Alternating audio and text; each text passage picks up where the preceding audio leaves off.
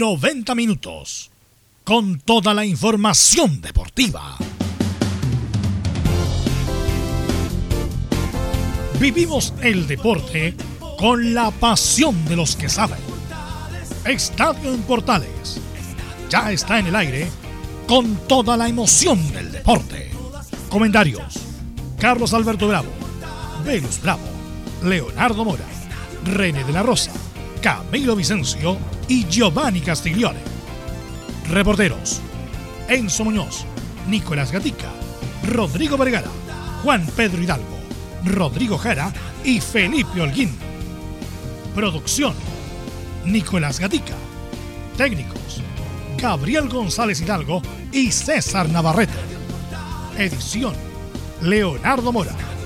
Dirección, Carlos Alberto Bravo.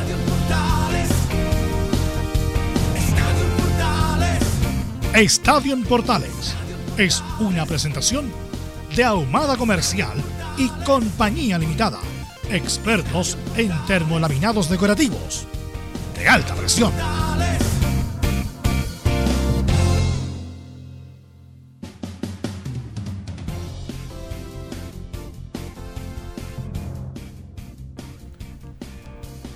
Trece horas y 32 minutos y comenzamos la edición central de Estadio en Portales de este jueves ya 3 de diciembre con bastantes eh, informaciones respecto a lo que va a ser la Copa Sudamericana. Ya hay un clasificado cuarto de final, se trata de Coquimbo Unido. También hoy día juega Unión La Calera con Junior el partido de vuelta. Y la Universidad Católica con eh, River Plate de Uruguay en lo que va a ser esta Copa eh, Sudamericana, ya también a puertas de lo que va a ser el partido de el clásico del fútbol chileno el domingo en el Estadio Nacional. Eso es a partir de las 18, 18 eh, horas.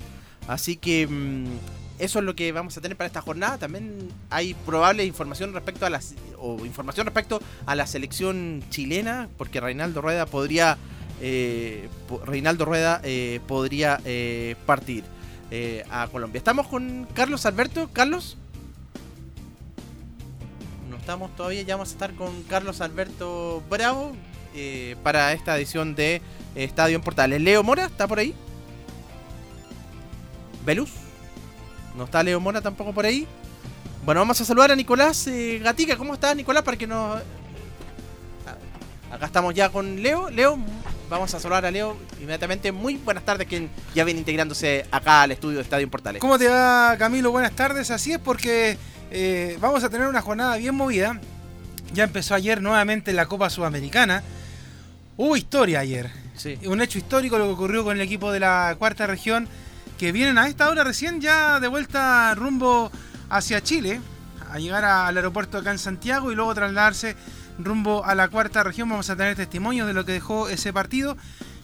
Y bueno, hoy día también es jornada importante porque quizás el otro o los otros que puedan pasar también son justamente la calera y también eh, la católica, que ya lo dijimos ayer, tiene prácticamente su partido abrochado. Pero bueno, es parte de lo que vamos a vivir en esta jornada. Saludamos también a Carlos Alberto y Velus Bravo. ¿Cómo les va? Buenas tardes.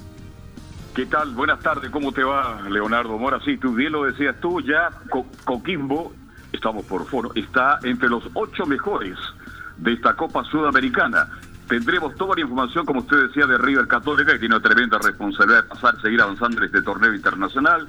Hay muchas noticias sobre Católica, colocó la U, se nos viene el clásico universitario. Víctor Hugo Castañeda, candidato a alcalde por La Serena. ¿Qué les parece? Esto y mucho más en la presente edición de Estadio en Portal. Entonces, de inmediato, vamos con ronda de saludos. A ver si están por ahí nuestros colegas. Partamos por Nicolás Gatica. Nicolás, ¿cómo te va? Buenas tardes.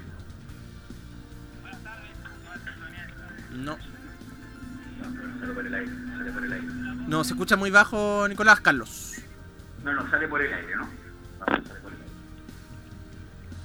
¿Carlos? Sí, señor, te escucho, Camilo. Sí, se escucha muy bajo ahí el Nicolás Gatica para, para que suba el volumen ahí de. ¿Usted no escucha? No, no escucha por teléfono. No, también se escucha bajo Velus. Bien, vamos entonces. ¿Y Laurencio Valderrama estará por ahí también? Es que el problema es del, del sistema. Laurencio.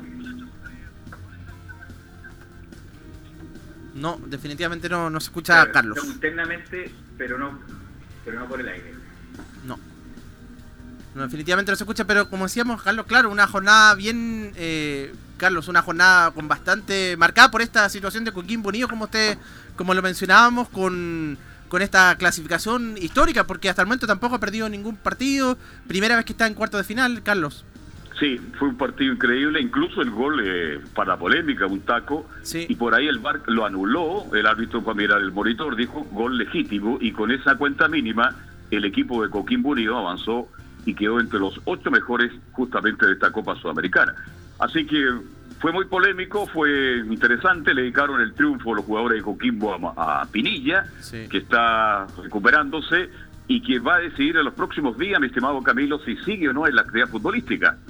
Sí, él se, había venido a, Santiago o sea, a recuperar y claro, él quiere probablemente, si es que termina la carrera, sería probablemente eh, en Coquimbo Unido, que claro, que en algunos momentos del partido contra Sport Huancayo quizás no, no lo pasó tan, tan bien. Pero, pero fue recuperándose, por lo menos logró, logró el triunfo. Fue un equipo que, ya se nota trabajado con, Juan José Rivera. Mencionar ahí la campaña que, ha hecho el, técnico, porque cuando llegó estaba último Coquimbo. Bueno, todavía está con problemas en la tabla, en la tabla de este año. Y, pero, pero en Copa, en el campeonato internacional avanzando también.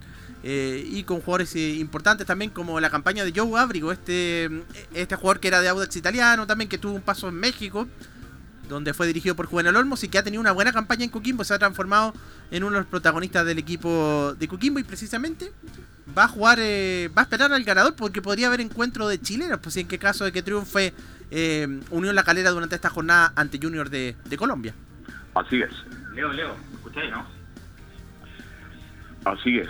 Este, una Copa Sudamericana que en unas ocasiones hemos sido muy críticos de la Copa Libertadores Sudamericana, que el equipo chileno no, no, participa, por ahora sí.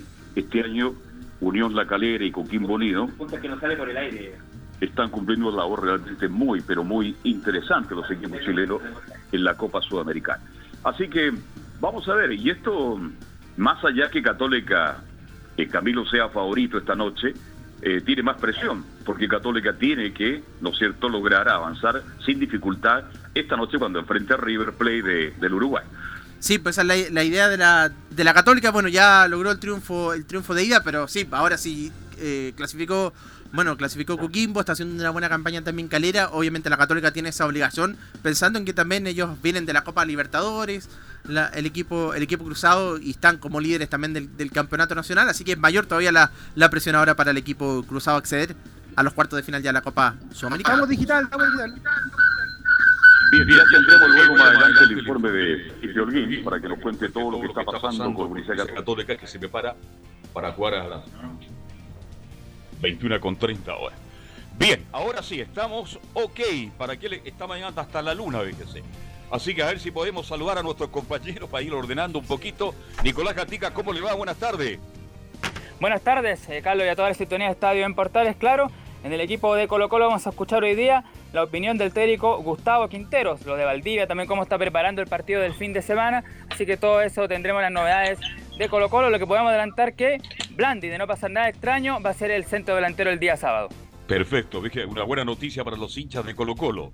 ¿Y cómo está en la U todo? Por ahí hacen gestiones desesperadas los dirigentes de la U para retener a Montillo. Enzo Muñoz, ¿cómo estás? Buenas tardes.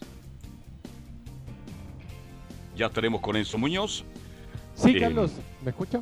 Hola, ¿qué tal? Buenas tardes. Sí, la noticia de último minuto con Walter Montillo es que finalmente el jugador se va, va a cumplir su promesa. Se va a retirar en Universidad de Chile, pero el 31 de enero del año 2021. Perfecto. No es buena noticia para los hinchas de la U que querían tenerlo un año más, justamente a Montillo. En fin, Laure, eh, vamos de inmediato con Felipe Orguín. ¿Cómo está Católica para enfrentar a River Plate esta noche? Muy buenas tardes, Carlos Alberto, y a todos los oyentes de Estadio Portales. La Católica ya prepara su duelo que va a tener el día de hoy a las 21.30 horas en el Reducto San Carlos de Apoquindo, que va a enfrentar, por supuesto, por la Copa Conmebol Sudamericana al cuadro de River Plate de, Uruguay de Jorge Fossati. También tendremos declaraciones de Matías Dituro y José Pedro Fuensalida. Esto y más en Estadio Portales. Y siguió la fecha y Curicó goleó a Audax Italiano por cuatro goles a uno ¿Cómo estará Paqui? Le preguntamos a Laurencio Valderrama. ¿Cómo te va? Buenas tardes. No, Laurencio no, está. Tiene que cambiarse de señal, Laurencio. cambiarse de señal, estamos en la M ahora. Correcto. Bueno, saludemos a. Saludamos a Elsa Gatica. Ahora sí, muchachos. Ahora sí, Laurencio. Hola, ¿qué tal? Ahora sí, hola, ¿qué tal? Buenas tardes, gusto de saludarlo. Justamente, muy, muy breve, eh, vamos a ir eh, con las reacciones del Paqui eh, Meneghini, que finalmente habló la derrota de Agutas ante Curicó, y también con la previa de Martín Paler, de, Roland Fuentes, que espera el partido de la Unión Española ante la Universidad de Concepción. Esto y más en Estadio Portales.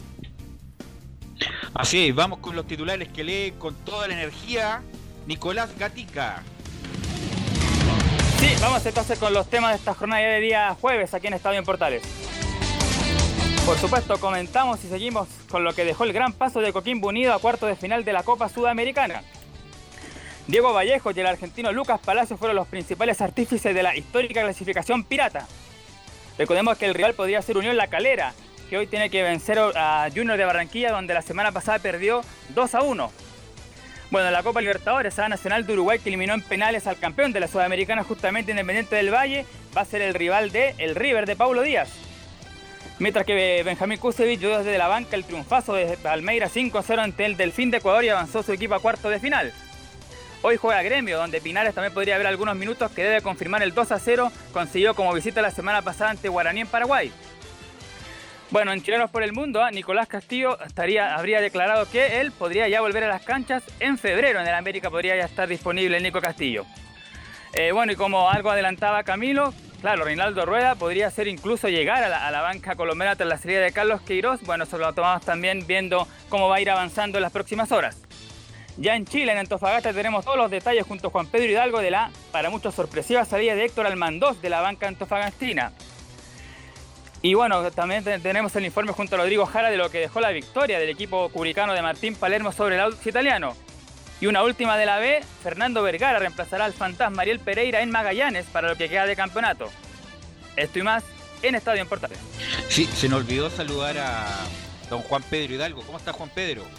¿Qué tal, Velus? Un abrazo a todo el panel para poder comentar respecto a la salida del técnico Héctor Almandós, ya ex técnico del CDA. Ayer a eso de las 10 de la noche se confirmó la salida del técnico del Club Deportes Antofagasta. El CDA busca técnico para lo que viene de torneo.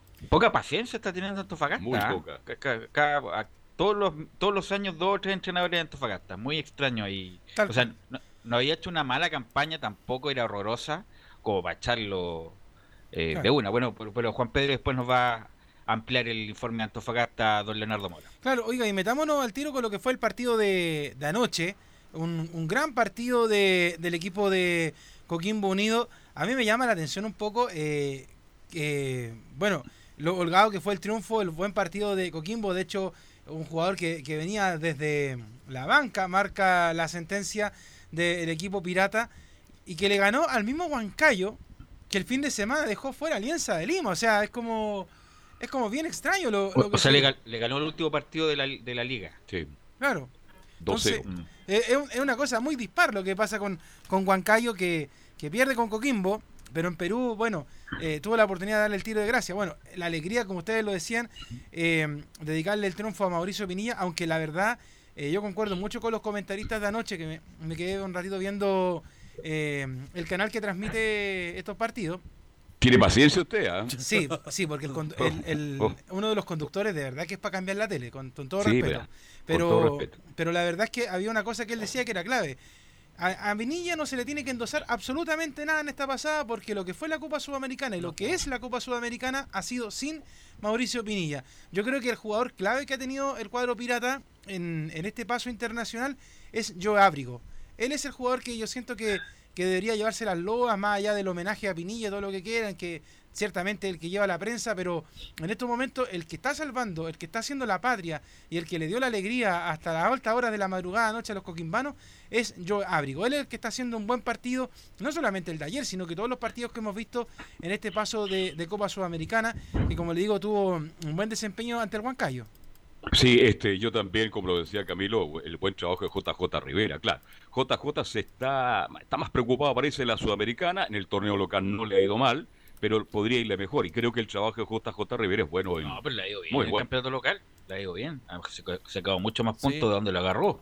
Así que, Juan- Juan- por eso lo hemos visto tantas veces, ahí inmediatamente se nota en la mano el técnico, no hay verso de que tengo que esperar 3.000 años, como en el caso del seleccionado chileno, y JJ Rivera competitivo, y le ganó a rivales, y no es por menospreciar, me va a poner como presionar al Tata Sport, no es como bajar el perfil totalmente, pero era totalmente un rival abordable para Coquimbo. Si la media del fútbol chileno está sobre el fútbol peruano, pero lejos, disculpa con todo respeto, ¿ah?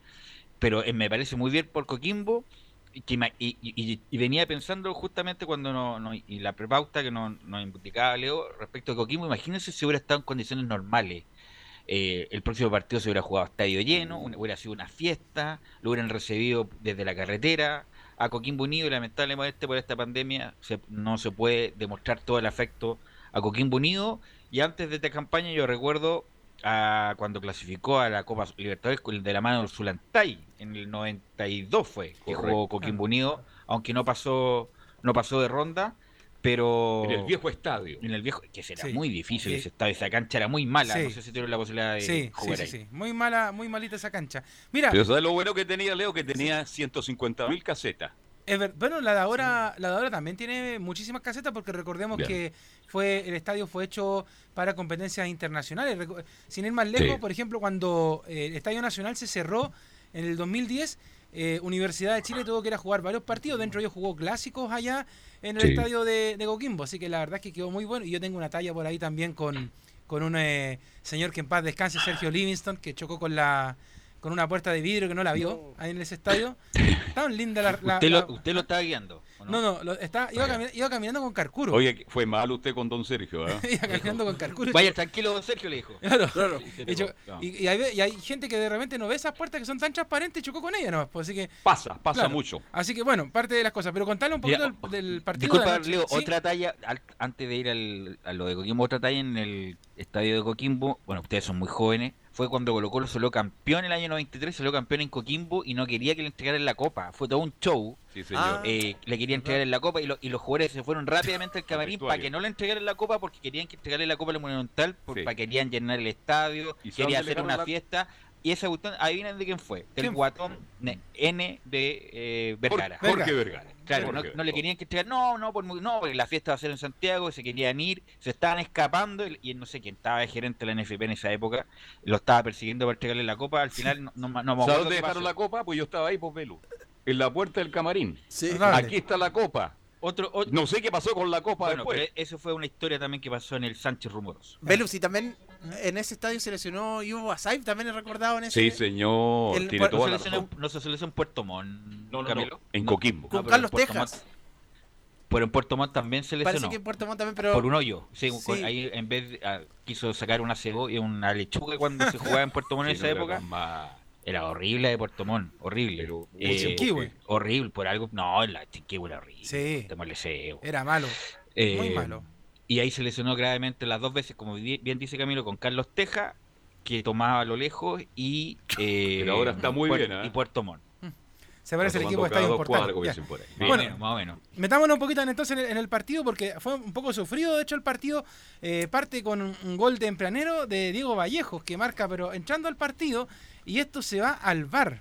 Y, y fueron 120 segundos que de tensión porque no sabían qué es lo que iba a pasar. Finalmente lo marca esto y avanza el partido hasta que, como lo decía, en- entró en el segundo tiempo otro de los jugadores, Lautaro Palacios, minuto 81 ingresó, va por el borde de la cancha, se desengancha, marca una jugada hermosísima y manda un derechazo cruzado que no pudo hacer nada Joel Pinto y marcó el segundo tanto del equipo pirata y con eso ya el paso a lo que es cuartos de final de la Copa Sudamericana, pues ¿ah?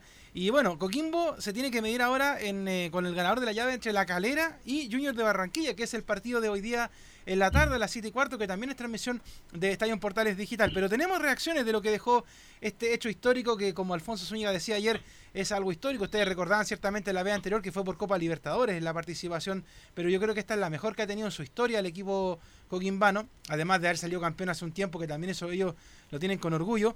Y vamos a escuchar... eh, Pero la- Coquimbo salió campeón, Leo. eh, No sí, pues, subió a primera. Ah, ah no, pero, no, claro. no, que campeón, no, pero campeón no ha sido campeón de primera división. No, no, no. Ah, Va para allá, dice JJ Bueno, pero, y eso, bueno, hay, ahora hay equipos que están mucho mejores que los que de dos de los tres grandes, por decirlo de alguna manera, porque la verdad es que, bueno, están echando directores técnicos por, por todos lados. ¿ah? Bueno, entremos a las declaraciones porque vamos a escuchar justamente a JJ, que habló eh, acerca de eh, que funcionamos, y como dirá Laurencio Valderrama, la 0-1, en base a lo colectivo y pasamos la, llave en base a eso. De todas maneras, en la parte colectiva. Nosotros somos un equipo que funciona en base a, a lo colectivo, no a lo individual. Los esfuerzos individuales se suman para lograr un colectivo importante y en ese sentido me parece que desde el tiempo que estamos en Coquimbo, nosotros que son alrededor de tres meses, tres meses y medio, eh, hemos funcionado siempre en base a lo colectivo y es lo primordial para nosotros. Así que me parece que la llave que pasamos con Sport Huancayo, un rival muy duro, hay que felicitarlos a ellos también por su, por su trabajo ordenado, la, pasamos en base al trabajo colectivo de todo el grupo en general. Ahí entonces la primera de JJ, la segunda eh, habla con respecto de que había un pequeño peso, porque estaban primera vez en octavos y ahora en cuartos. Hay, hay un pequeño, entre comillas, peso. Nosotros somos un equipo que por primera vez estábamos en octavos de final, una institución, y obviamente por primera vez hoy día estamos en cuartos de final.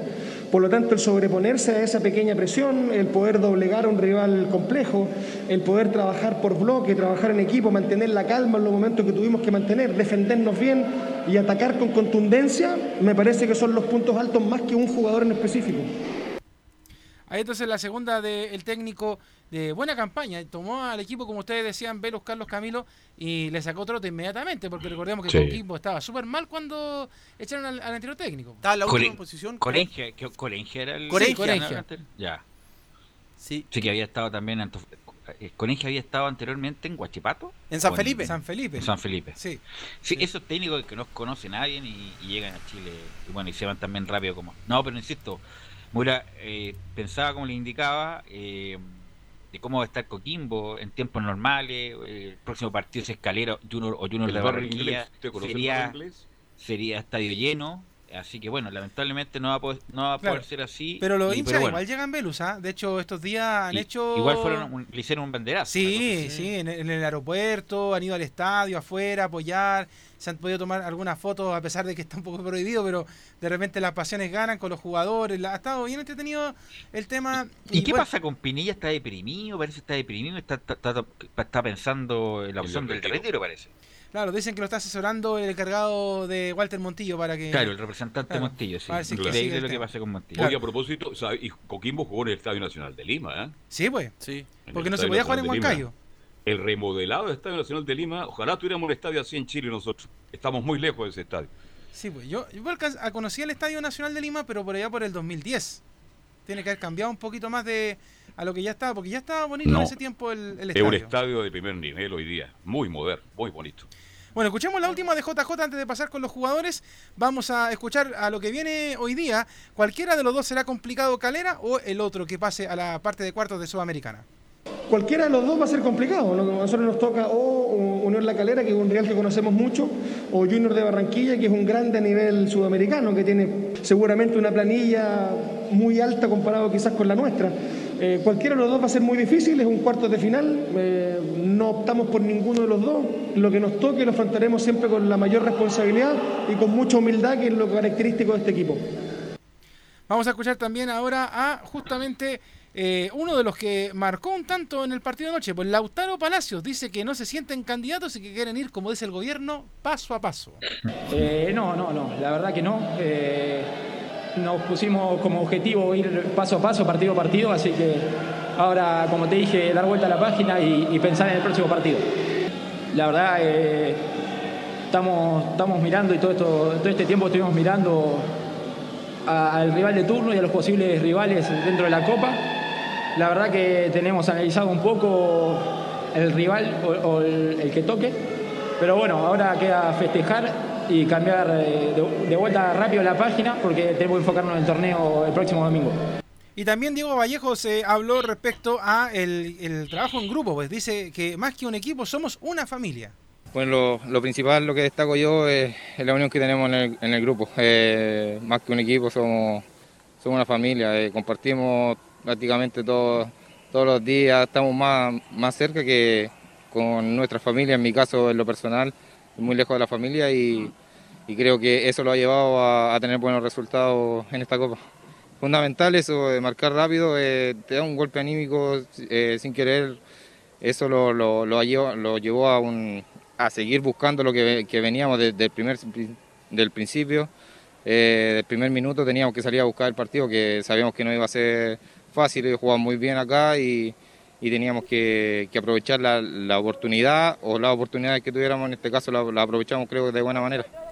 Y hace instantes, antes de subirse al avión, Felipe Holguín ahí habló con Manríquez y le dijo que Manríquez podemos hablar para Estadio Portal en vivo y él justo nos cuenta, pues no, me estoy subiendo al avión con el resto del plantel para volver a Chile, pero le alcanzamos a sacar algunas declaraciones ahí con Felipe, habla Manríquez acerca de lo que es avanzar a cuartos y el trabajo que está haciendo JJ en Coquimbo. Creo que significa mucho avanzar a cuartos de final, sabemos que era un partido muy difícil, pero salimos a buscar el partido y gracias a Dios eh, lo ganamos 2 a 0, así que contento por eso, contento por la ciudad, por hacer historia y y por el grupo y, por todos los que están detrás de nosotros. Sí, el trabajo de Rivera ha sido fundamental en el equipo, sabemos que él tiene otro esquema de juego y nosotros lo hemos sabido aprovechar muy bien, así que contento por la llegada de él y contento por el grupo que, que estamos dejando todo dentro de la cancha y, y sabemos que vienen cosas más importantes ahora, que sabemos que estamos al debe también con el, con el campeonato nacional, así que tengo que dar vuelta a la página ya, ya pasó, pasamos la fase, pero ahora viene el campeonato nacional que viene el partido difícil el domingo con Wander, así que vamos a tratar de ir a ganar ese partido. Y justamente, pues el partido es el próximo domingo, 10 y media de la mañana, en Valparaíso, en la Liga Figueroa. Arbitraje de Francisco Gilaver, perdón, Santiago Wanderers, Coquimbo Unido, transmisión de Estadio Portales Valparaíso.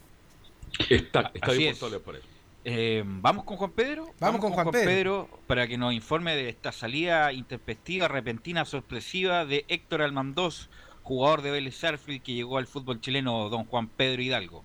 Así es, eh, Velus y a todo el panel y a los eh, auditores, indudablemente una situación que empezó a correr eso de las 21 horas por acá por Antofagasta, donde se comentaba de la salida del técnico Héctor Almandoso, el ex técnico del Club Deportes Antofagasta y Héctor Almandoso, y eso de las 10.30 de la noche se oficializó en el grupo del Club Deportes Antofagasta, entre una discusión entre que había humo y no había humo, se dice efectivamente que el técnico argentino Héctor Almandoso deja a Deportes Antofagasta porque eh, pierde un poquito la esencia este CDA que venía, que venía practicando con últimos tres técnicos, ir a proponer, ir a buscar. De hecho, consideremos que ayer el partido, dentro de todo, la sacó barata en el empate de Deportes Antofagasta, con nuevamente la gran actuación que tuvo el Nacho González para poder salvar el banco o el arco de, la escuadra del CEA, y así lo había sido el último partido, porque había terminado en empate, en partidos que había. Pero tiene el palmarés, Juan Pedro, tiene el palmarés de, de Héctor Armandós, cuántos partidos jugó, cuántos ganó, cuántos empató, cuántos perdió para ponderar la campaña. Recordemos que tuvo ya dos derrotas, cinco empates con Deportes Antofagasta, también tuvo eh, dos, tres victorias con la escuadra del CA, haciendo un balance quizá más rápido de lo que es el técnico de Deportes Antofagasta, pero eh, lo que había perdido eh, en hacer este, este CA con el técnico de la escuadra del CA, porque sigue en el quinto lugar, no había perdido esa posición en lo que es la tabla que tenemos, considerando que estaba la U y estaba arriba Curicó. Bueno, Curicó lo, lo, pasó luego de, de estos empates y esta derrota que tuvo, pero lo más feo, complicado fue quizá que se analiza de, lo que se hizo mal con eh, el partido de la, de la UD Conce y también lo de Everton y también lo sumado también eh, con ya el partido con la escuadra de Palestino, porque el partido con Católica, la opción de que se podía perder estaba a lo mejor dentro de, los parámetros, considerando el buen momento que vive Católica, que fue uno de los mejores partidos que se vivió en la era de Almandós en la escuadra eh, del CEA. Recordemos que llega a la escuadra de Deporte Antofagasta el técnico argentino por la salida del otro, del otro técnico, Juan Manuel Asconzabal, que también salió salió de manera eh, de repente por eh, su llegada. Por irse Unión, a Unión de Santa Fe. Exacto, entonces mm. llega el técnico argentino al mando de, estuvo en Ranger, estuvo en Copiapó y llega a Deportes Antofagasta. Estos tres equipos que están ligados también en esta misma sociedad, los mismos socios que están involucrados y eh, es la opción que maneja la escuadra de Deportes Antofagasta. Escuchemos al técnico o ex técnico del CA, por decirlo de una forma, quien analizó ayer un poco lo que fue o lo que está sucediendo con la escuadra del, o lo que estaba sucediendo con el CA. Perdimos la confianza en el primer audio del técnico Puma. Son momentos donde, donde el equipo debería estar, eh, eh, obviamente, muy concentrado porque, porque arrancaron bien, porque arrancaron suelto, porque hoy yo creo que lo, que no hicimos bien, eh, más allá de algunas cosas puntuales, me parece que fue la, la de la tenencia de la pelota, la de la circulación y, las transiciones rápidas que habíamos trabajado para poder buscar ese finiquito que, nos lleve a, poder convertir algunos goles más. Después del primer gol creo que tuvimos dos o tres chances como para eh, terminar mejor y, ahí empezó a perder otra vez confianza cuando se pierden algunas pelotas.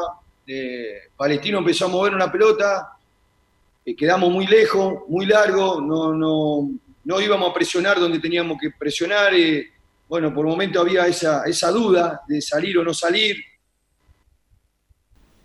Ah, por ahí parte un poquito la salida también, se perdió la confianza y no solamente también con lo que se pasaba dentro del campo de juego, Velus también, sino que con el técnico y la relación jugadores, ¿ah? creo que ah, también hay un poco de lo que hay en este tema de deporte Antofagasta. Claro, la Perdón, le quiero hacer una pregunta, Hidalgo. ¿Por qué no era titular este el Caballero, tengo entendido, ¿no? El centro delantero goleador. No. Figueroa. Figueroa, ¿por qué no era titular? Porque de ahí, tengo entendido, yo tengo un informe, de ahí empiezan los problemas con el técnico.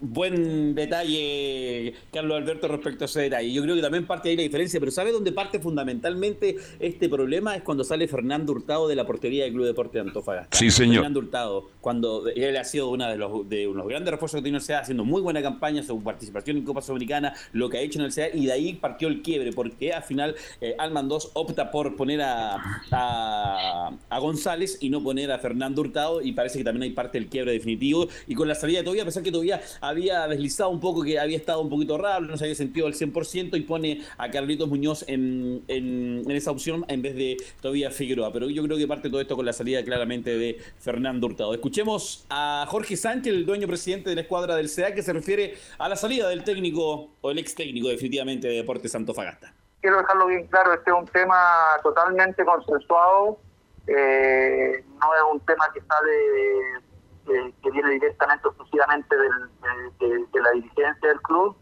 sino que también parte por iniciativa del, director del cuerpo técnico que, que un poquito que, se produjo un desastre, algo, alguna situación en la cual eh, no se está plasmando en la cancha lo que ellos eh, han trabajado, ellos tampoco estaban satisfechos con, con lo que estaban viendo, creo que los últimos dos partidos fueron fueron bajos el rendimiento, muy bajo el rendimiento, superados por los rivales. Y, bueno, eh, hay una muy buena relación con ellos, este, le tengo el mayor de los respetos eh, en todo sentido, son gente muy buena, muy humana. Y, ellos también ellos también por su cuenta se dan, ellos también se dieron cuenta de que de que cómo se llama de que no venía bien y, y ellos creían que era el momento como para para para dar un paso cortado y, y, y, permitir a nosotros que buscáramos algo distinto, de comprimir y sacar esa... Por ahí parte un poco la, la, la decisión final que la tomamos entre, entre ellos y nosotros. Se desgastó muy rápido este cuerpo técnico del Club de Deporte. Antofagasta, pero esto quiero claramente parte también con el tema relación jugadores y cuerpo técnico. ¿Y, quién suena con eh, hay alternativa, escuchemos la de Sánchez que habla referente a las opciones de nuevo técnico sí, obviamente algunos nombres podemos, eh, hoy día tenemos en mente y estamos en eso trabajando para, para ojalá tomar, tomar o sea, para tratar de tomar la mejor decisión posible.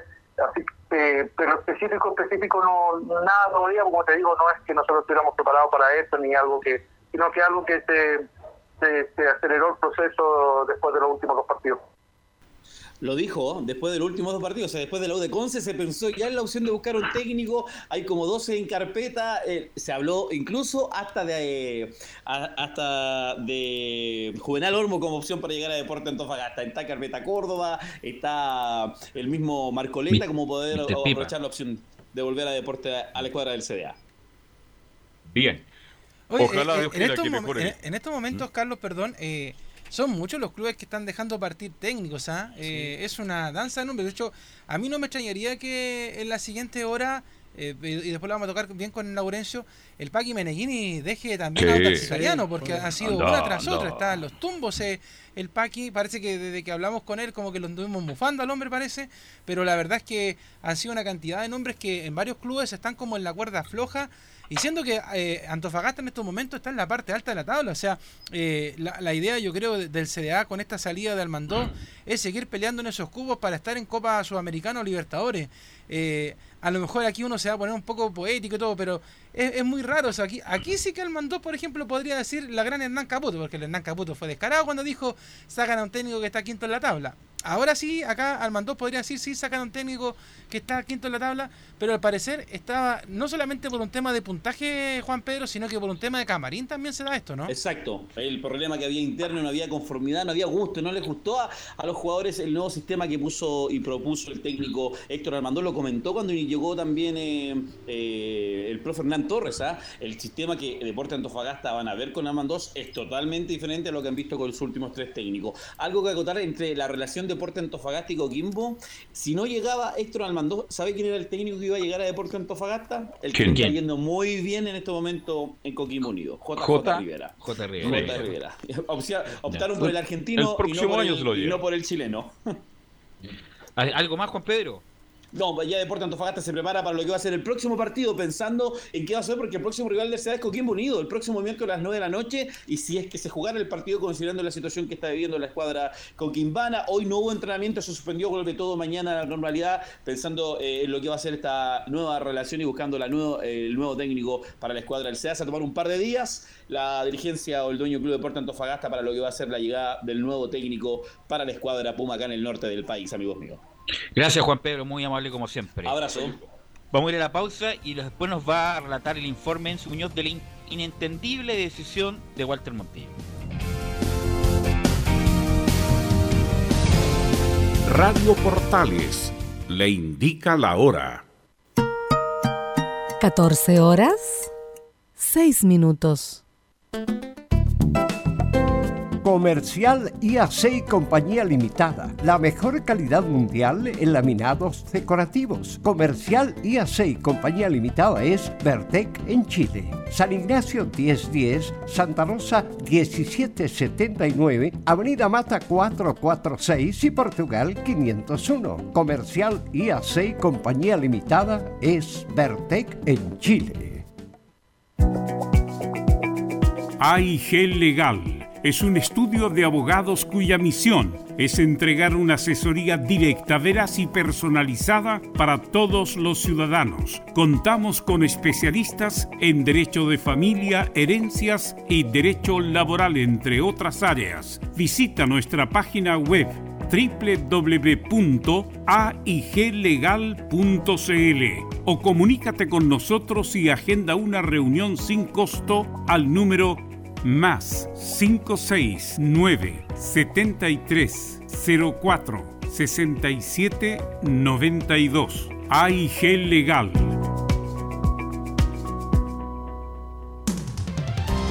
Termolaminados de León, tecnología alemana de última generación. Casa Matriz, Avenida La Serena, 776 Recoleta. Foro 22 622 56 76. Termolaminados de León.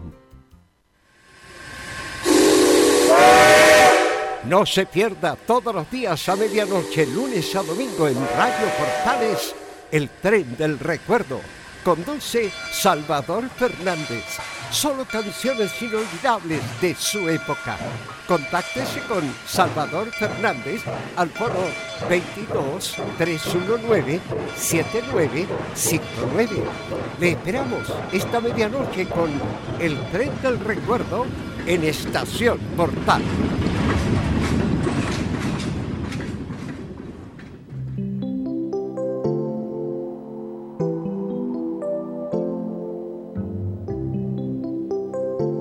No hay mejor regalo que el amor que entregamos a los que más queremos. Radio Portales, esperando Navidad.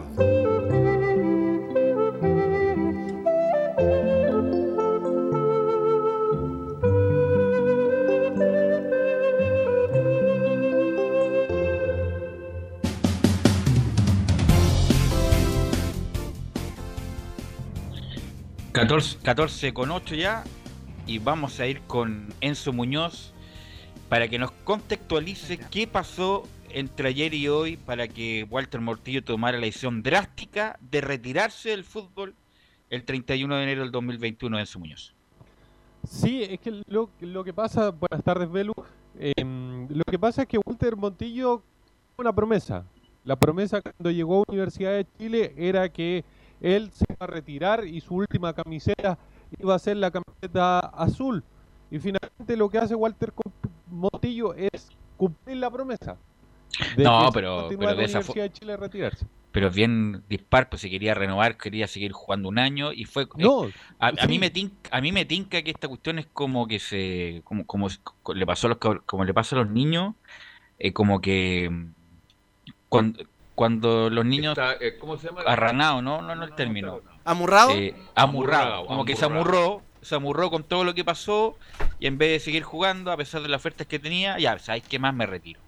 La edad inentendible, ya, un, lo, hemos descrito acá, yo soy crítico de la dirigencia en el sentido de que por supuesto que pudo haber hecho algo más y, hecho algo anterior para que Montillo se quedara, sí, ya. ¿Está escrito sobre piedra la renovación o no de Montillo? No.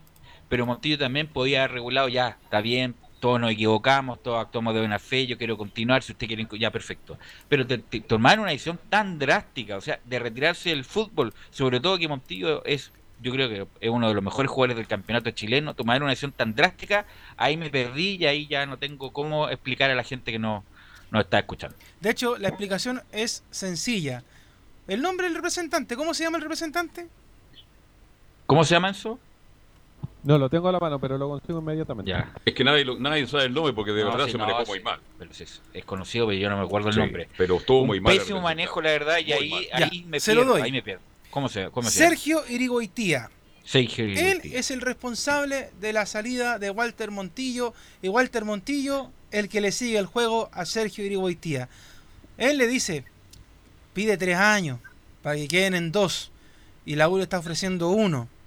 Entonces, y, además le, le, dice, cobra 50 millones. ¿De dónde la U saca 50 millones, Velus, Carlos, Camilo? ¿De dónde? Bueno, hay, que, hay, que transparentar las cosas, Velus. Si la, el tema de lo que pasa es que están dejando como chaleco mono a la dirigencia de Azul Azul. Sí, si la dirigencia de Azul Azul es, es como las reverendas, digámoslo como. No, yo insisto, no voy a ocupar las palabras que ocupó nuestro jefe el otro día, que fueron terribles, pero, pero, pero las, voy a, las voy a bajar. ¿Son como las reverendas? Sí, son como las reverendas. No, muchos no queremos la gestión de Azul Azul y de hecho de la sociedad anónima en general. Pero en esta pasada, yo lo dije el otro día, Aubert le dijo, Walter, todo el 2021, no te preocupes, está todo listo. Pero si el representante de Walter Montillo le mete pajarito en la cabeza, creyendo que por la edad y con el físico todavía le queda para jugar tres años más, no, seamos honestos. Seamos honestos. De hecho, Walter Montillo será el mejor Velus, será el mejor, pero no rinde 90 minutos tampoco. No, eh, no y, y, además, otra cosa, que yo coincido con el comentario que hizo nuestro colega Alfonso eh, Zúñiga en el programa de Portales TV. Walter Montillo no es la U. O sea, no, no, no, pero incluso, incluso, te voy a decir una cosa y me voy a quemar a los bonzos aquí. Y ahí, y ahí después yo, si quieres, me paro, me voy eh, y vuelvo cuando se, se apaga el incendio. Gustavo Lorenzetti es mucho más que Walter Montillo porque Lorenzetti ganó muchas más cosas que Walter Montillo en la U. Permiso. No, perdón, ningún jugador es más que la U. La U es mucho más que eso. La institución siempre. Ni Sala, ni no, no, yo estoy diciendo que el jugador es más que Montillo, no más que la U. Perdón. No, no, escúchenme. Yo dije, Gustavo Lorenzetti es más que Walter Montillo. No estoy diciendo que es más que, la U. Más como buena persona, bueno asado. Ganó mucho más que Montillo. Ganó, ganó tricampeonato, ganó la Copa Sudamericana, ganó Copa Chile cosa que Walter Montillo ganó solamente un torneo, perdón. Lorenzetti póngase la camiseta de Montillo y defiéndala ahora. Lorenzetti fue parte de un grupo extraordinario. Lorenzetti muchas veces fue banca, Leo. Futbolísticamente, ¿quién llegó más lejos? Lorenzetti y Montillo. Montillo, jugó en San Lorenzo fue campeón con Tigre, jugó en el Santos, le pasaron las 10 a Montillo de Santos. jugó, en, bueno, jugó en la selección argentina, cosa que Lorenzetti con suerte jugó en la selección rosarina. Por lo tanto, de en cuanto a jugadores, pero ese no es el tema. Yo ese no es el tema, eh, no sé por qué. No, que Lorenzetti aportó mucho también. Eh, aportó, pero Montillo mil veces más que Lorenzetti futbolísticamente hablando. Pero a lo que voy yo, donde me pierdo yo, es que como tan drástico, ¿en cuánto? ¿En tres días? ¿Cuatro días? Eh, esto, bueno, en una radio amiga, la radio N, anunció esto Montillo y estamos a, jueves. Y de lunes a jueves pasar de no renovar a retirarse del fútbol. Y ahí sí que no, ahí yo no entiendo. Y además, dependiente de lo que te pueda decir el representante, Montino tiene 19 años, ya tiene 36, pues un tipo maduro. Es, es como insisto, es como que eh, como dice bien Camilo, es como que se amurró Camilo y tomó esta determinación por justamente por todo lo que pasó y me parece que le afectó mucho también lo, la cuestión de los hinchas, como eh, haciendo esta este banderazo para que se quedara Camilo. Sí, porque yo creo que en ningún momento, si uno se, si uno se ponía el caso, bueno, cuando llegó, él decía, a lo mejor vamos a evaluar cómo pase la temporada para ver si me retiro o no. Pero con el rendimiento que estaba mostrando, yo creo que era impensado absolutamente. Y yo creo que todo esto motivó finalmente y ya se enojó y se, finalmente se, o amurró y finalmente toma la decisión de, retirarse, pero... Sí, muy extraño lo de Es que fue muy contundente en la estación amiga cuando habló el otro día. Dijo, después de todo lo que dije, de todo lo que escuchó el país, ya, pero una cosa es eso y otra cosa es retirarse. Claro. Es muy raro. Él anunció. Ya está bien, no, ya está bien. No ya, si no continúa en la U, bueno, tendrá su motivo, ya, ok, se levantará porque el mejor jugador de la U, perfecto. Bueno, pero la vida sigue, la U va a seguir con o sin Montillo. Pero otra cosa distinta es que se retire el Ahora velo, si, el si el representante quería tres años, posible. No, pero es que por eso. Es, para un año más nomás. Eh, y ni siquiera ni, ni Slatan ni Ibrahimovic pide tres años porque obviamente ya está en una edad importante que tienen problemas musculares y además la U lo único que quiere es desligarse por ejemplo de Ángelo Enrique que gana 47 millones de pesos mensuales y lo único que quiere es desligarse para no pagar ese sueldo y ocupar ese sueldo en cuatro o cinco jugadores activos en eso y otra cosa con Walter Montillo, siguiendo el tema, lo más probable es que no esté citado para el clásico con Universidad Católica, producto de un edema. Así que lo más probable es, como le comentaba, que Walter no esté ni siquiera citado. Es muy probable, qué lástima.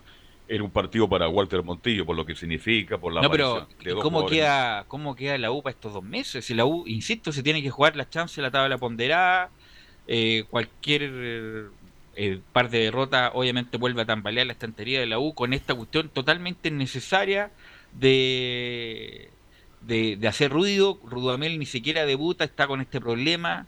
Eh, y además, con bueno, independiente de las declaraciones de Golver, bien discreta el otro día, pero es un problema, eh, es un error no forzado en general para todo, el, para toda la U.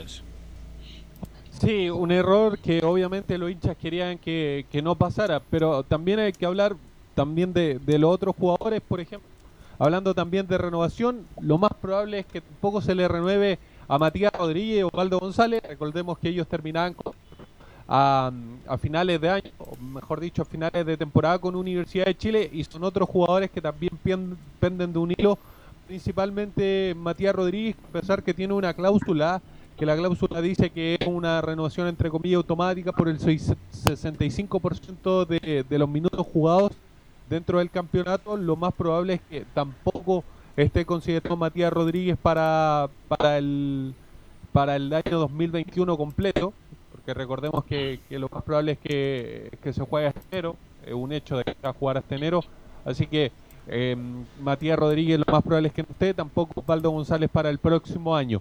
Pero pasemos con unas declaraciones de Gonzalo Espinosa, que la primera que vamos a escuchar tiene que ver con Walter Montillo. ¿Cómo se tomó él la noticia? ¿Cómo, cómo la ve? Eh, escuchemos a Gonzalo Espinosa hablar sobre Walter Montillo. Es lamentable la, la situación que, le tocó vivir y, y una decisión súper personal de él.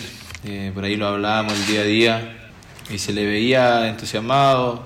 Después, claramente, eh, uno no puede, no puede meterse más allá porque, porque son decisiones, como te digo, de él y, lamentablemente toma esta decisión de, de, no seguir con nosotros, eh, pero, pero siendo muy responsable con sus palabras de, de que va a estar con nosotros hasta el 31 de enero y creo que eso se valora bastante. Ahí estaba, escuchamos, escuchamos a Gonzalo Espinosa y lo escuchamos bastante con resignación a una posible partida. Obviamente, esto fue antes de enterarnos que finalmente Walter anunciaba su retiro del fútbol. Pero le preguntaron por esta resignación que escuchábamos recién. Escuchemos lo que dice Gonzalo Espinosa. O sea, las posibilidades siempre están. Después, por lo visto en videos que vi ayer que subieron a redes sociales, Walter dijo que y le confirmó a la, a la gente afuera que no, que no, iba a continuar y como lo dije anteriormente, iba a continuar con nosotros hasta el 31. Después más allá uno no sabe, claramente siempre tiene la, la esperanza de, de, que, de que se pueda revertir la situación, pero por lo visto, por lo visto no, no, no va a ser así, este es el caso. Ahí escuchamos precisamente las palabras de Gonzalo Espinosa. No hay mucha esperanza entonces de que pueda Bueno, no, si ya, se, ya lo anunció, ya que se retira, pues, así que ya es, un hecho. Hay que ver las causas profundas del porqué del retiro. Insisto, una cosa es no seguir en la U, perfecto, no llegar a un acuerdo, se aburrió, lo que quiera, perfecto. Pero otra cosa es retirarse, sobre todo un hombre que está totalmente vigente. ¿Velus? Eh, sí. Pero ¿te acuerdas que una vez Montillo también se retiró y después, bueno, volvió, pero me imagino que ahora ya, pero claro Sí, que tenía... ya, ya a esta altura ya tiene, Tenía menos años. tiene 36 Sí. para 37, yo creo ya. Bueno, se retiró justamente porque tuvo una cantidad de lesiones impresionante en Botafogo, ¿se acuerdan? ¿no? Sí. Tuvo desgarro tras desgarro, desgarro tras desgarro y ahí se retiró.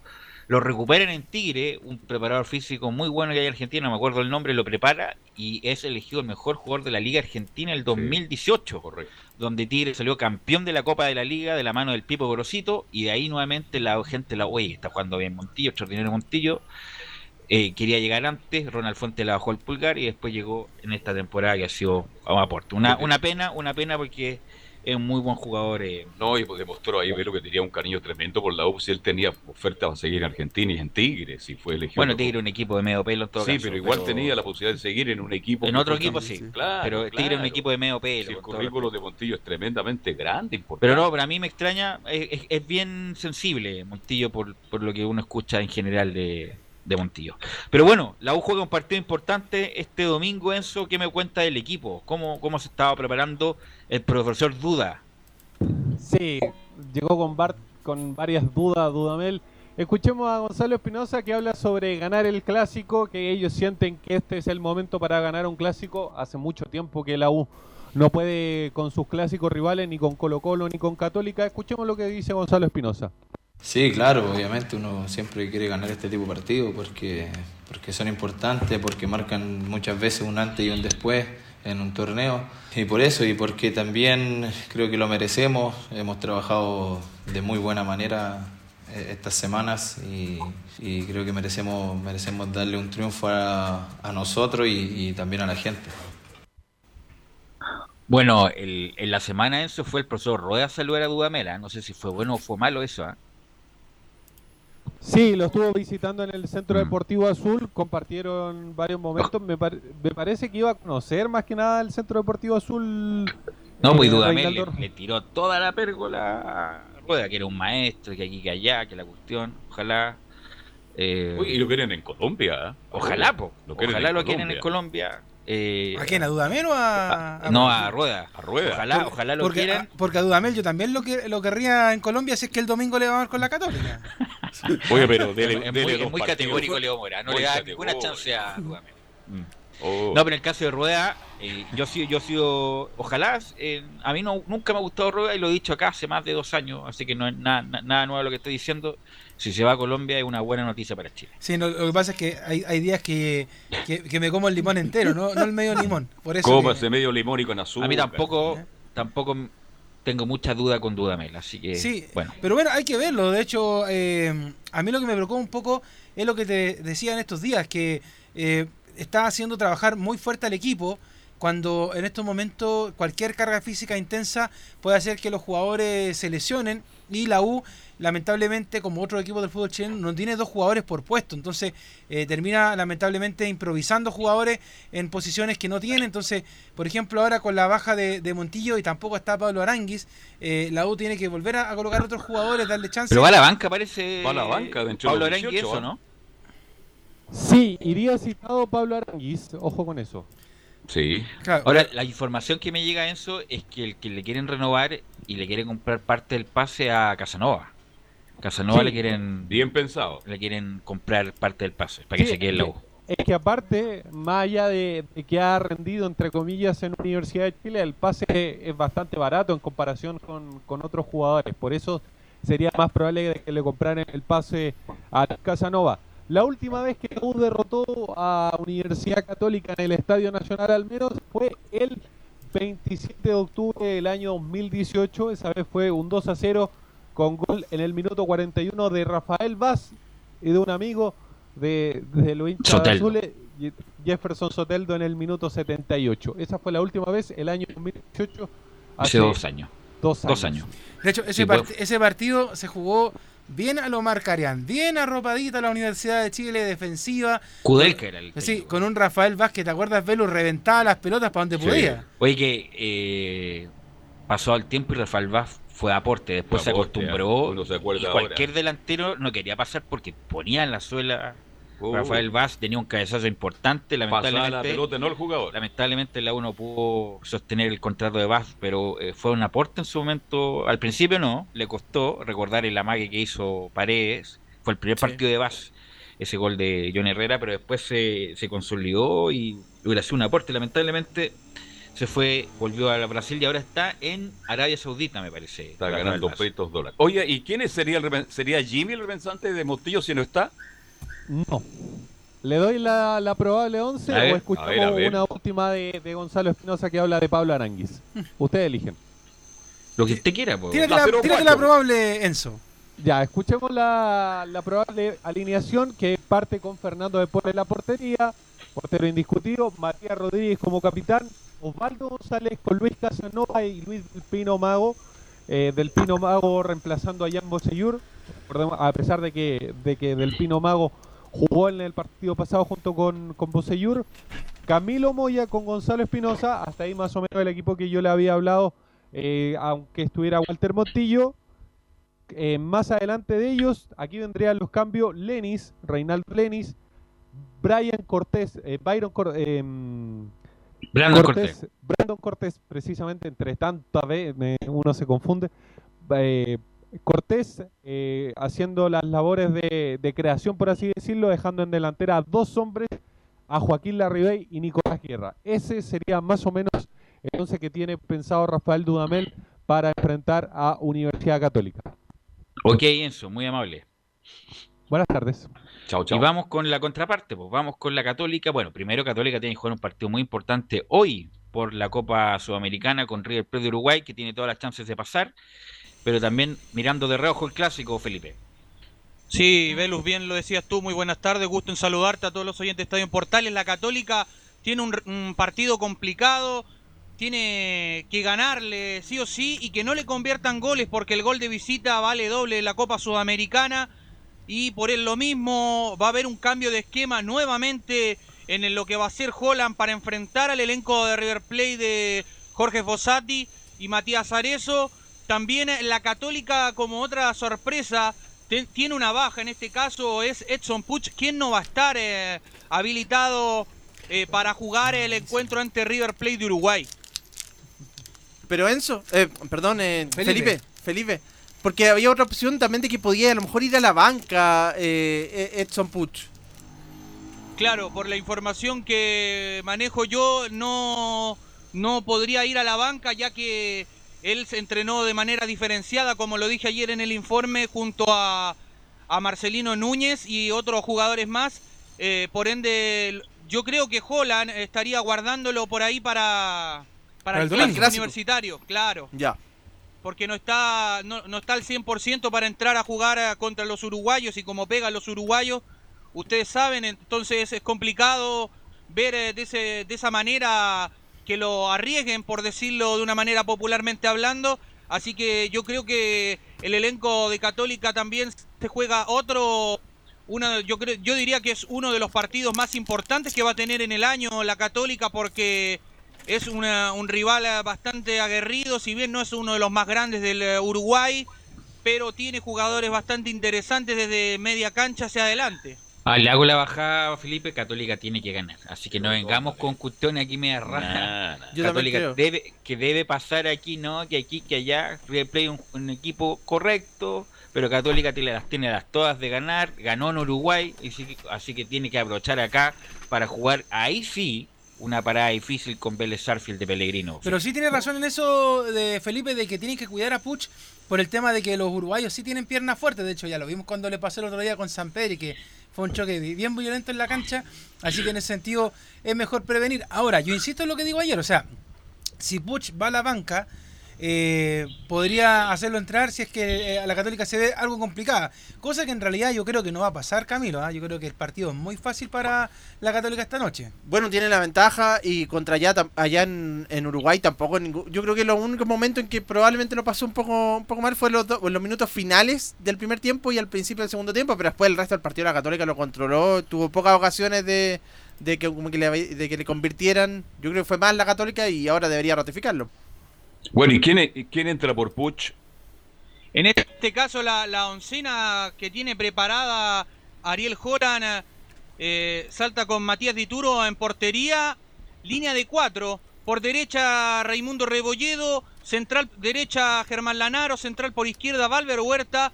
Eh, lateral izquierdo, cerrando la línea de cuatro, Alfonso Parot.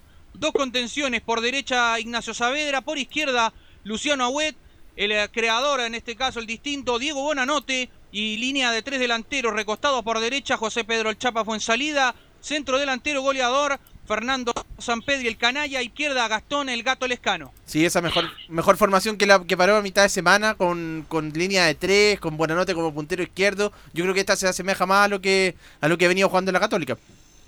Así es. Y tenemos las declaraciones de hace un instante que habló eh, para Radio Portales, por supuesto, eh, el arquero Matías Dituro. Escuchemos lo que dice, donde analiza a River Plate de Uruguay, Matías Dituro. Bueno, yo no sé si será eh, muy distinto a lo que fue el partido en Uruguay.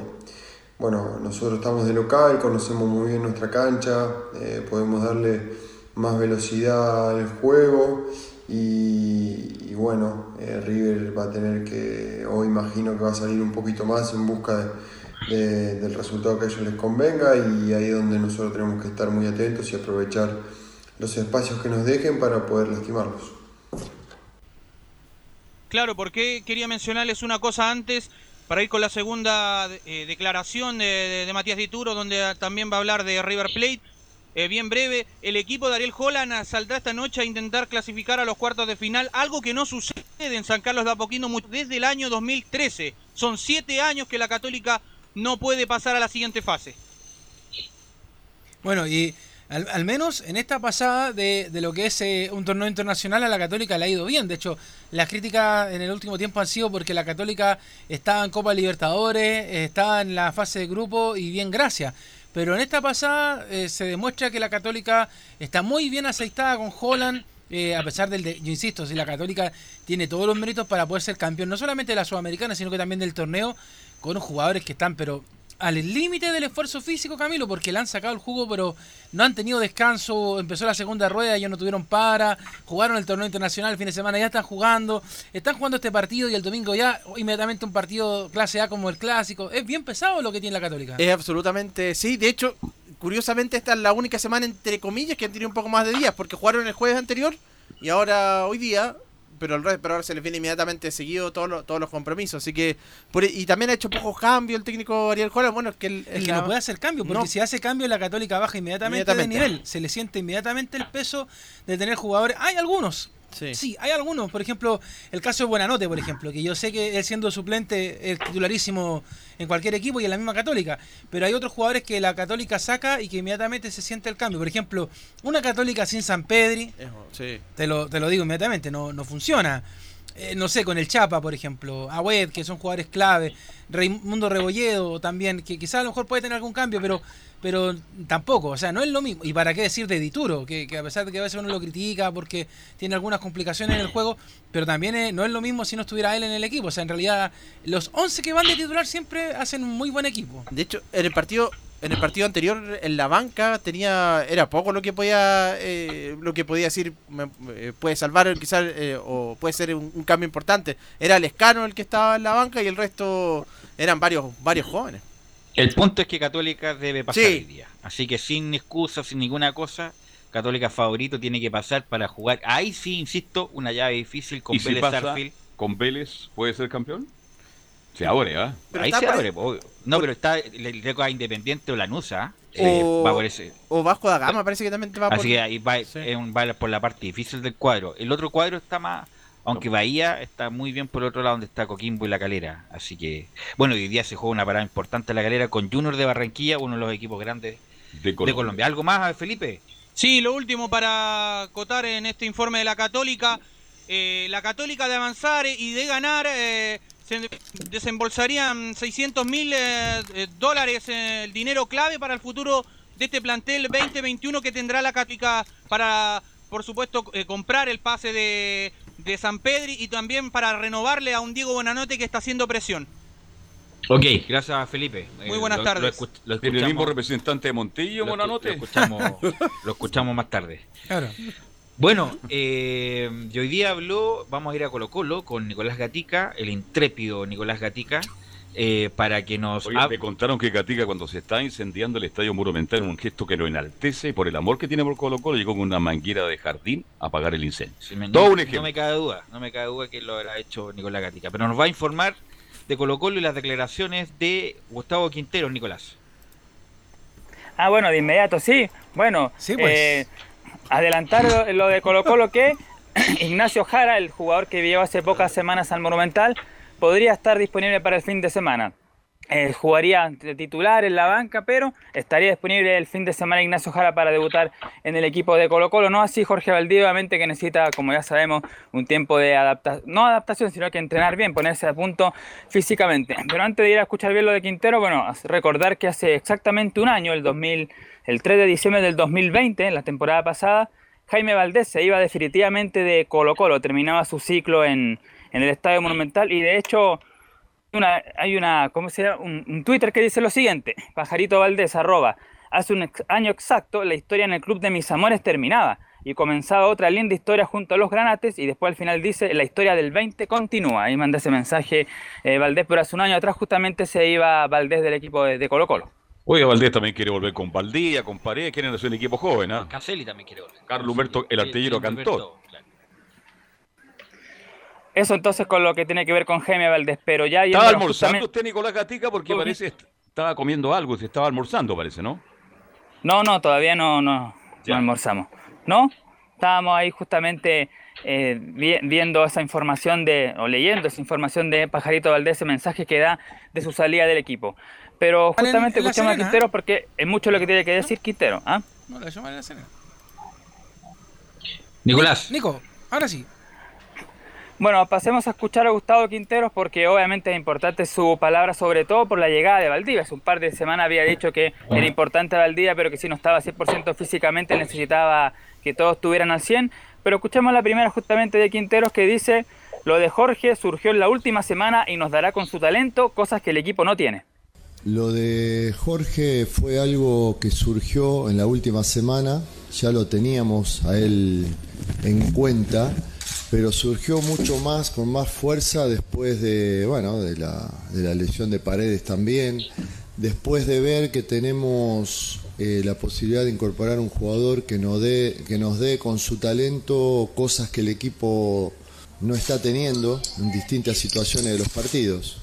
Así que tuvimos muchos jugadores en esa posición con lesiones que, que estuvieron fuera y que necesitábamos agregarle esas características al equipo, ¿no? aparte de su experiencia en un momento difícil del, equipo, del club, eh, yo creo que la experiencia que tiene él y sus características futbolísticas nos puede dar cosas que, que podemos aprovechar muy bien.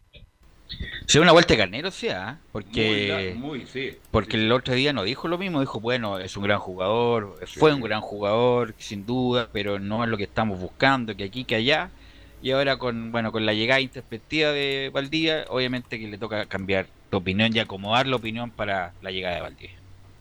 Claro, como decía, pues un jugador que por supuesto le va a dar cosas que no tenía a lo mejor el último pase, que de hecho lo dijo en algunas conferencias en el Monumental cuando habló Gustavo Quintero, dijo que justamente le faltaba ese jugador, ese volante distinto, sabiendo que claro, eh, Leonardo Valencia no ha rendido justamente en el equipo de Colo Colo, aunque claro, no tiene las mismas características, pero cuando lo ha utilizado ahí no lo ha hecho bien, y los que han jugado en esa posición tampoco. Bueno, sobre justamente el plantel, porque como decíamos, Ignacio Jara podría tener alternativas el fin de semana frente a Huachipato, Blandi va a ser el centro delantero porque Javier Parragués está algo complicado, pero escuchemos a Quintero que justamente dice, Parragués sufrió una lesión, Blandi entrenó muy bien y Jara ha estado al 100.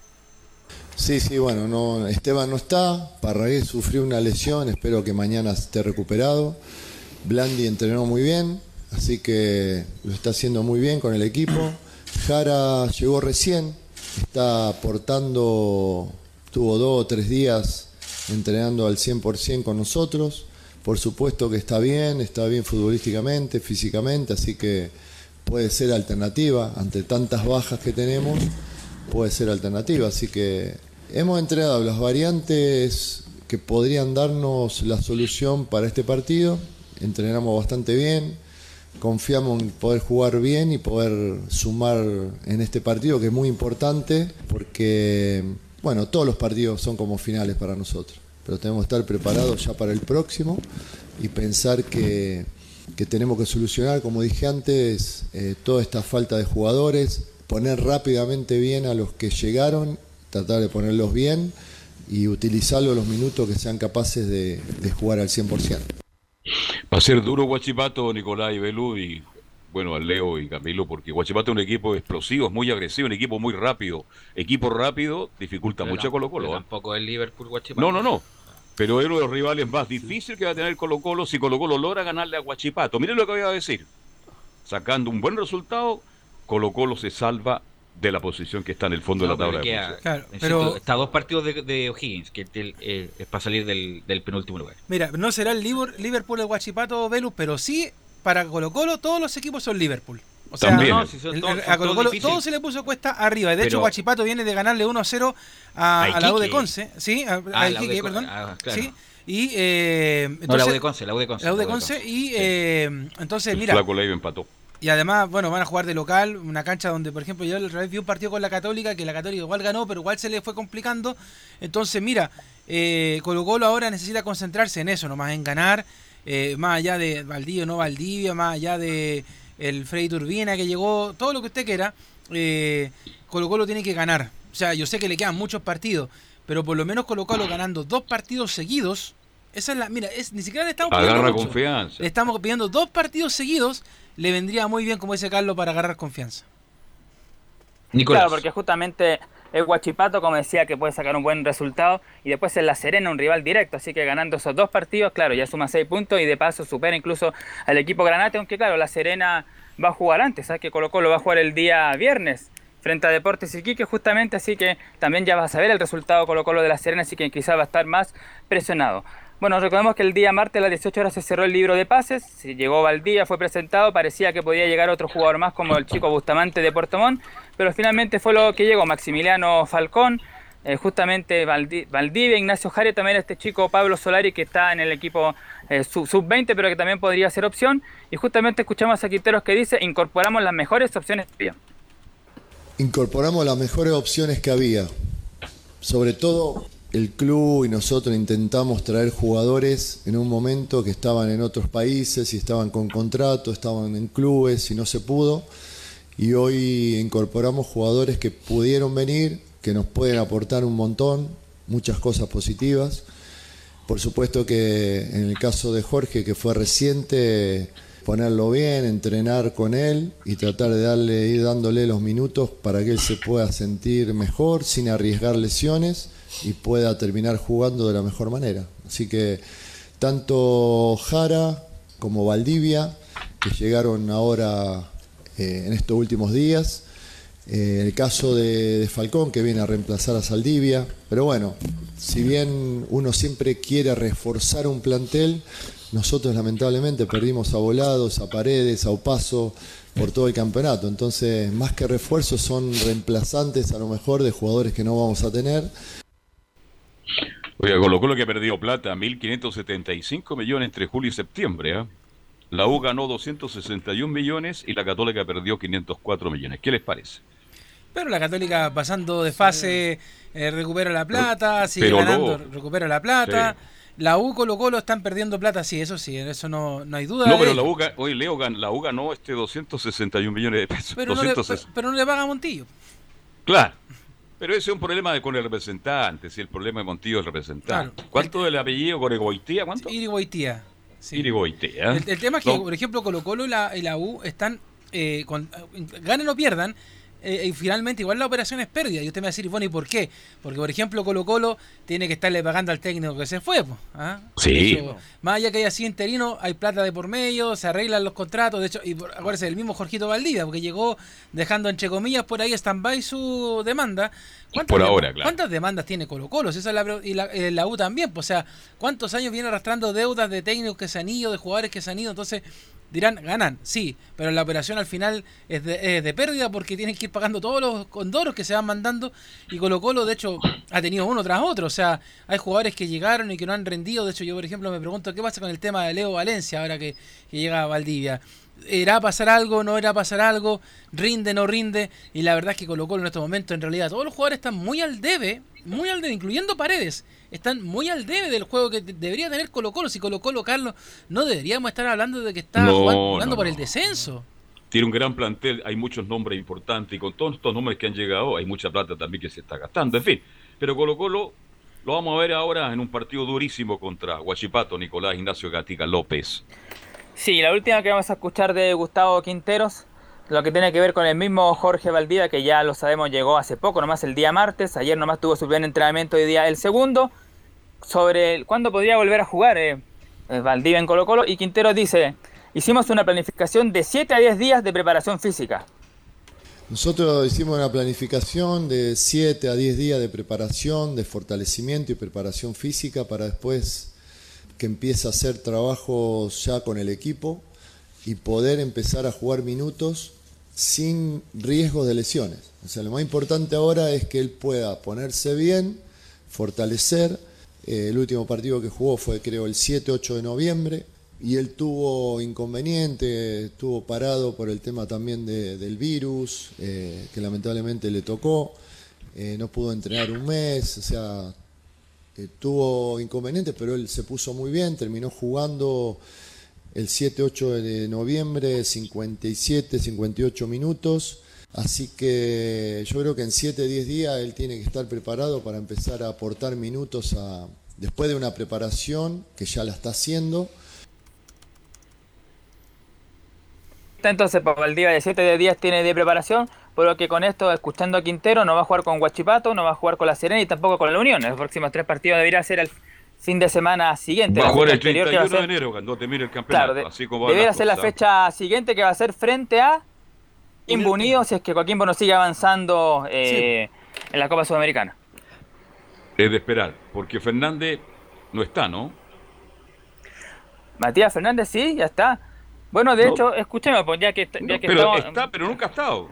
Sí, porque fue la pregunta justamente de, de, Anselmo Roja de Portal, así que la vamos a, utilizar justamente para ver qué dice de Matías. Dice Gustavo Quintero, recuperamos muy bien, a Matías va a estar para jugar y se agrega Valdivia.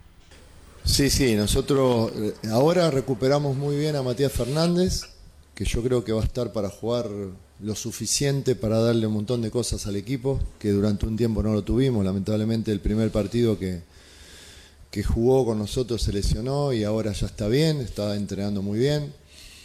Así que se agrega el mago Valdivia, que es un jugador que nos puede aportar un montón también en una posición donde vamos a necesitar.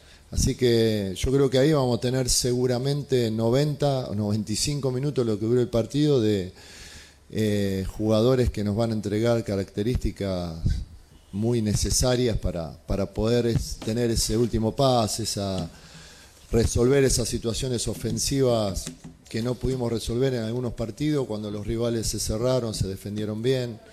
Así que yo creo que vamos a, vamos a tener un gran aporte también con la llegada de Jara.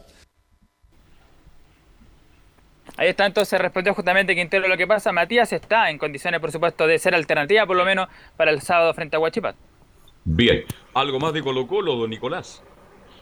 Eso por ahora, lo último, decir como me aporte ahí muy bien, eh, perdón, el Laurencio, de que Pablo Mouchi no va a estar este sábado ante Huachipato por acumulación de tarjetas amarillas. Ah, Mouchi no está, es por tarjeta. Para acumulación, sí. Sí, una cosa respecto de lo, una cosa del ejercicio anual comercial de cada empresa. Y surtió efecto los ajustes que hizo la U hasta en el champú, o sea, ganó plata la U y bajó los costos, hasta el mínimo. Otra cosa son las deudas de arrastre, los pasivos que se van acumulando con el tiempo, pero el ejercicio del 2019 dio resultado, por ejemplo, en el caso de la U, que ajustó prácticamente todo eso nomás como, como detalle. Vamos con el profesor Jara, Vamos con el profesor, vamos con el profesor Jara, León, ¿no?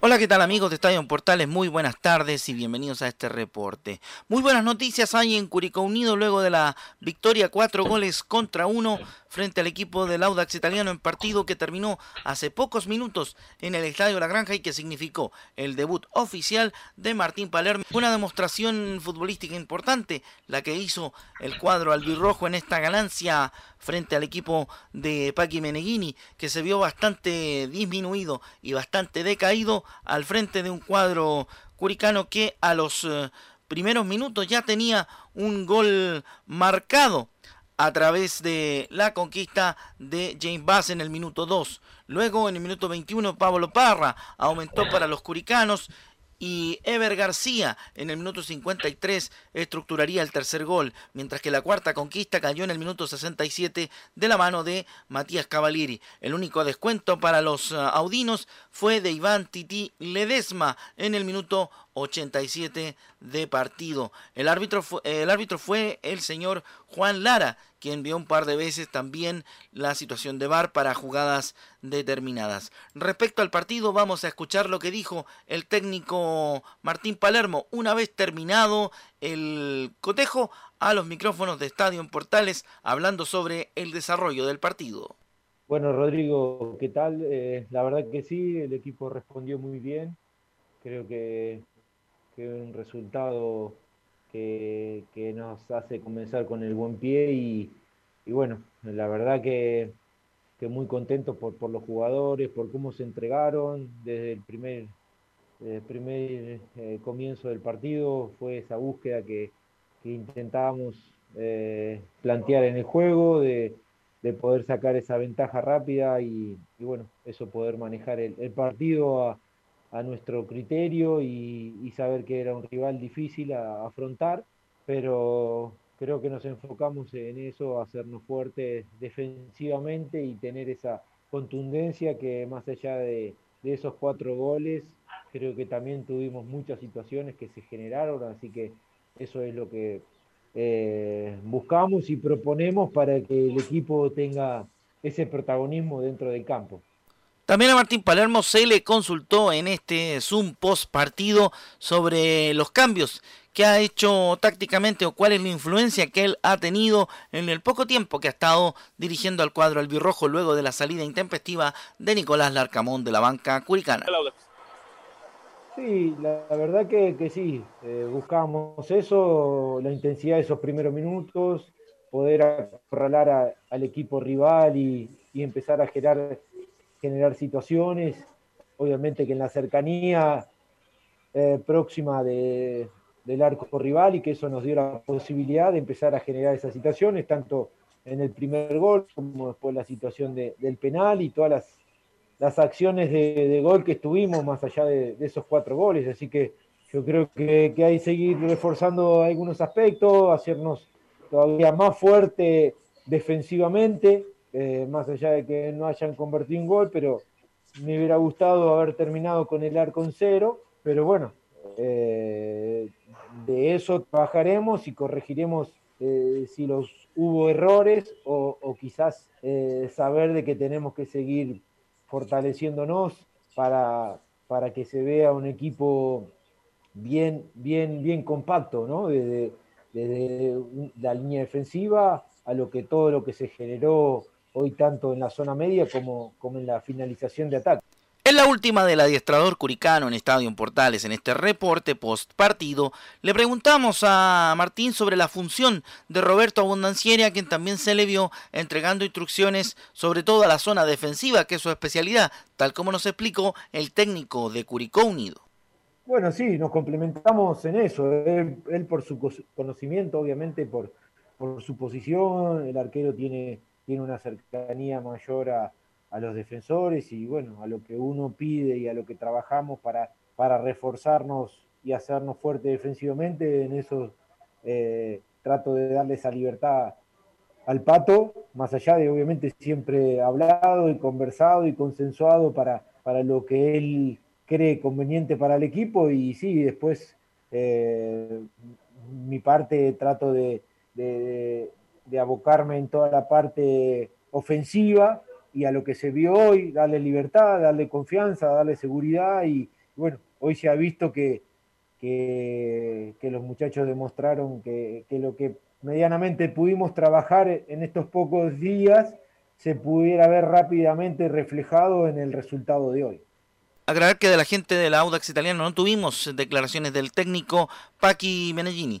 Por tanto, dejamos hasta aquí nuestro reporte para la jornada de hoy y el triunfo de Curicó Unido por cuatro goles a uno frente al Audax Club Sportivo Italiano. Desde Curicó les informó Rodrigo Jara para Estadio en Portales. Muy buenas tardes. Perdón, Velo. Gracias, no Rodrigo. No se destacó a Parra. Jugadores. Cuando uno ve jugar a Parra en Curicó Unido, dice, ¿por qué fracasó en la U? Qué tremendo pedazo. Fue el mejor jugador de la cancha hizo un pase a lo Valdivia, a lo Ronaldinho, mirando de espalda, extraordinario jugador. Entonces la pregunta es, ¿le pesó la camiseta de la U? Por supuesto que le pesó, por supuesto que le pesó. Ah, gran interrogante, pero que es un tremendo jugador lo es. Bueno, vamos con Laurencio Valderrama, Laurencio. Y justamente al, final del día, muchachos, buenas tardes, gusto de saludarlos. Justamente al final, igualmente, eh, conversó con la prensa el profe eh, Paqui Meneghini y justamente dio una eh, autocrítica bastante profunda por la derrota 4-1, la mayor derrota del año en, el cuadro del Audax italiano, superior al 3 a 0 ante la Católica de inicios de septiembre. Y la 0-1 justamente habla que el partido comenzó mal con el gol y el equipo sufre falta de confianza. Bueno, creo que el partido ya comienza mal, como todos vieron, ya recibiendo un gol en una situación bastante sencilla. Eh, y a partir de ahí ya se nos vuelve cuesta arriba todo, ya empiezan a aparecer obviamente la, la, falta de confianza, que es evidente que el equipo la está sufriendo en este momento. Después ya con el 0-2 todo mucho más difícil. Eh, y bueno, nos, llevamos una derrota muy dolorosa que no nos sirve para nada de ningún punto de vista. Obviamente el resultado no, pero tampoco por lo mostrado en los 90 minutos de juego. Y si bien es cierto, el cuadro verde eh, sigue más o menos cerca de lo que es la posición de, la, Copa Sudamericana, están todavía a cuatro puntos con un partido más, pero entiende perfectamente que no puede seguir jugando de esta forma. El cuadro de la dice que los objetivos están a la mano, pero es preocupante la imagen mostrada hoy. No, lo hablamos siempre, la dinámica del torneo, la regularidad de la mayoría de los equipos hace que los objetivos todavía estén a la mano pero obviamente tenemos que mejorar nosotros, es preocupante la situación, la imagen que hemos mostrado hoy, igual que la de Colo Colo, eh, me parece que, hace ver que, el margen de mejora está hacia adentro y no pensar tanto a largo plazo. Y para cerrar, muchachos, eh, muy cortito, recordar que el próximo día, miércoles 9, a las 18.30 horas, el Audax recibirá a la Universidad de Chile. Eh, así que esas, eh, esas impresiones las vamos a tener en las próximas ediciones de Estadio Portal y, por supuesto, el día de mañana con todo el reporte del partido de la Unión Española ante la U de Conce. Muchísimas gracias, muy gentil como siempre, Laurencio Valderrama. Y nos vamos, gracias, Nicolás Platica, a Leonardo Bora, a Camilo Vicencia, a Velo y a quien les habla. Y nosotros mañana a la una y media de la tarde nos juntamos otra vez para hacer Estadio Brutal. Don Gabriel González Hidalgo, muchas gracias. Muy gentil, que tengan una buena tarde. Chao, hasta mañana. Fueron 90 minutos con toda la información deportiva. Vivimos el deporte con la pasión de los que saben. Estadio en fue una presentación de Almada Comercial y Compañía Limitada. Expertos en termolaminados decorativos de alta presión